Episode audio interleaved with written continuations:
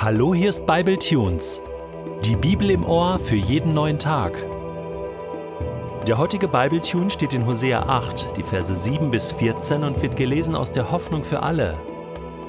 Wer Wind sät, wird Sturm ernten. Wenn das Getreide nicht wächst, gibt es auch kein Mehl. Und selbst wenn sich ein paar Ähren fänden, würden Fremde sie verzehren. Ja, Israel ist verloren, verachtet bei den Völkern ringsum. Das Volk ist wie ein nutzloses Gefäß, das niemand mehr braucht. Sie haben die Assyrer um Hilfe gebeten und ihnen Geschenke gebracht. Sogar ein Wildesel bleibt für sich allein und unabhängig. Aber die Leute von Ephraim versuchen, sich Freunde zu kaufen. Sie können verschenken, so viel sie wollen. Ich werde sie allesamt in die Fänge des assyrischen Königs treiben, und sie werden sich schon bald unter der Last winden, die er ihnen auferlegt. Die Leute von Ephraim haben einen Altar nach dem anderen errichtet. Doch anstatt mir zu dienen, laden sie weiter Schuld auf sich. Je mehr Altäre es gibt, desto größer wird ihre Sünde. Zehntausendmal könnte ich ihnen meine Gebote aufschreiben. Sie blieben ihnen fremd. Sie bringen mir Schlachtopfer dar und essen sich beim Opfermahl satt. An solchen Opfern habe ich, der Herr, keine Freude. Ich merke mir alles, was sie tun, und werde sie hart bestrafen. Sie müssen zurück nach Ägypten. Ich habe sie zu dem gemacht, was sie sind, und trotzdem haben sie mich vergessen. Israel baut prächtige Paläste, und Juda errichtet immer neue Festungen. Doch ich, der Herr, werde ihre Städte und Prachtbauten niederbrennen und vernichten.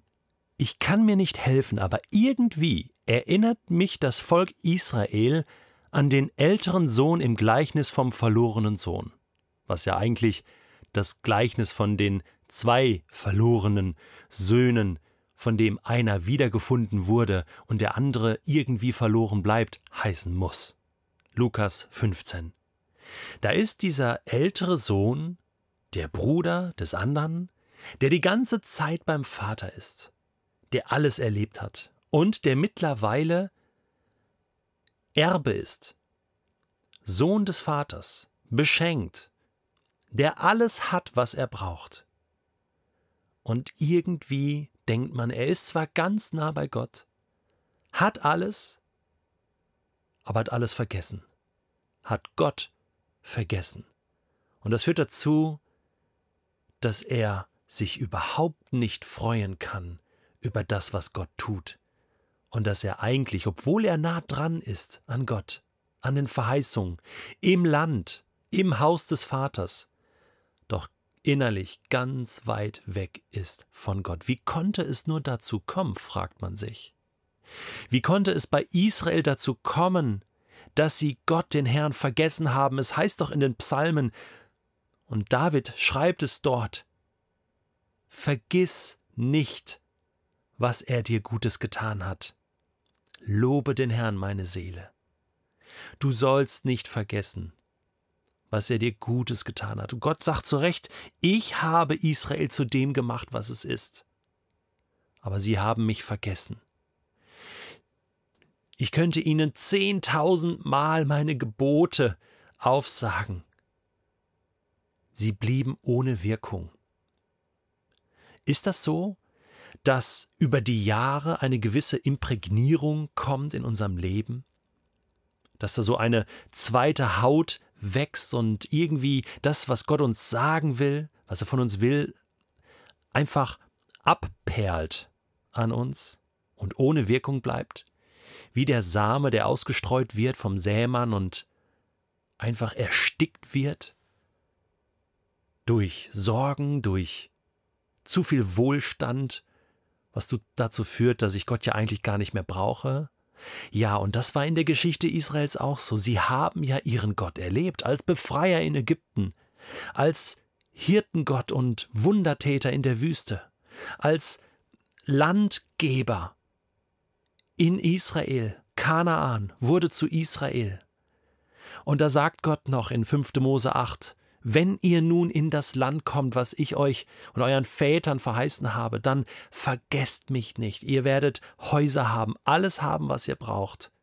Und die Gefahr ist da, dass wir dann sagen, irgendwie brauchen wir Gott doch jetzt nicht mehr. Wir haben ja alles, was wir brauchen. und denken dann, das ist unser Verdienst. Ja, wir kennen zwar noch die Gebote irgendwie, wir wissen noch entfernt, Gott ist der Gute, aber schlussendlich leben wir auf eigene Faust, leben wir unser Ego.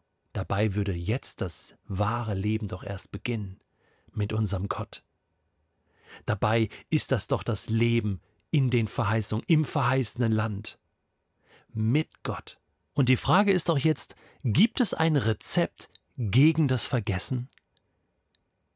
Gibt es einen Weg, der mir hilft, Gott nicht zu vergessen? Und ich habe drei Dinge gefunden, die mir persönlich helfen. Es sind drei Dinge, die alle mit D anfangen, wie mein Vorname Detlef. Und deswegen kann ich mir das besser merken. Das erste D ist Dankbarkeit. Immer dankbar zu sein. Paulus schreibt das auch im Thessalonicher Brief. Das ist der Wille Gottes. Seid dankbar in allen Dingen. Denn wenn ich dankbar bin, dann weiß ich, ich bin gesegnet. Das ist nicht mein Verdienst, sondern das ist ein Geschenk Gottes. Es kommt alles aus Gottes Hand und ich nehme es dankbar an. Und in dem Moment, wo ich Danke sage für alles, habe ich schon etwas Gutes getan, nämlich die Verbindung zu meinem Gott hergestellt, denn ich muss ihm ja Danke sagen.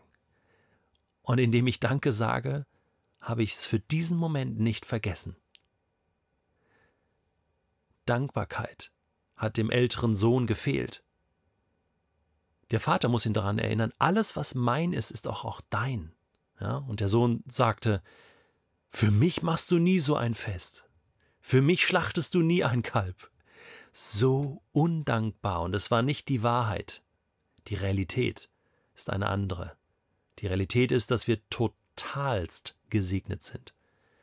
Und das sollte immer zu täglicher Dankbarkeit führen. Das zweite D ist Demut. Das bewahrt mich automatisch vor Stolz. Eingebildet sein, meinen, ich kann's. Ich bin hier der Wichtigste. Ich bin hier der Mittelpunkt. Nein. Gott selbst ist der Mittelpunkt. Ohne ihn wird sich die Welt nicht drehen. Und niemand von uns würde atmen. Und allein diese Dinge führen mich in eine gewisse Demut. Selbst Jesus sagt, ich bin von Herzen demütig. Ich weiß, wer ich bin. Sohn des Vaters. Und wenn ich weiß, ich bin Kind Gottes, dann weiß ich, wer ich bin. Das ist eine hohe Stellung. Aber ich weiß auch, wer über mir ist, wer regiert, wer der König ist, wem ich verantwortlich bin, Rechenschaft schuldig bin. Und diese Demut führt mich immer wieder auf die Knie, immer wieder in die Empfangshaltung, immer wieder in die, diese Haltung hinein. Gott, ich möchte dir gerne dienen. Das ist das zweite D gegen das Vergessen. Und das dritte D ist dranbleiben. Es hilft alles nichts. Wir müssen dranbleiben. Schon im Psalm 1 heißt es, sagt dir die Gebote, das Gesetz immer wieder auf. Bleib dran, bleib dran, bleib dran im Bibellesen, im Bibelstudieren. Bleib dran im Gebet, Richte dir Tageszeiten, Wochenzeiten, Wochenenden, Ferienzeiten, Auszeiten.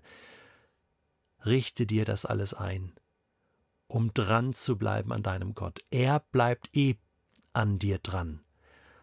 Aber wir müssen uns immer wieder diese Räume des Dranbleibens schaffen. Und ich glaube, wenn wir nur diese drei kleinen Dinge, Dankbarkeit, Demut und das Dranbleiben einüben, dann ist das eine große Hilfe gegen das Vergessen. Und ich kann mir nicht vorstellen, dass wenn ich mir die Bibel 10.000 Mal vornehme und sie 10.000 Mal lese, dass das keine Spuren in meinem Leben hinterlassen wird.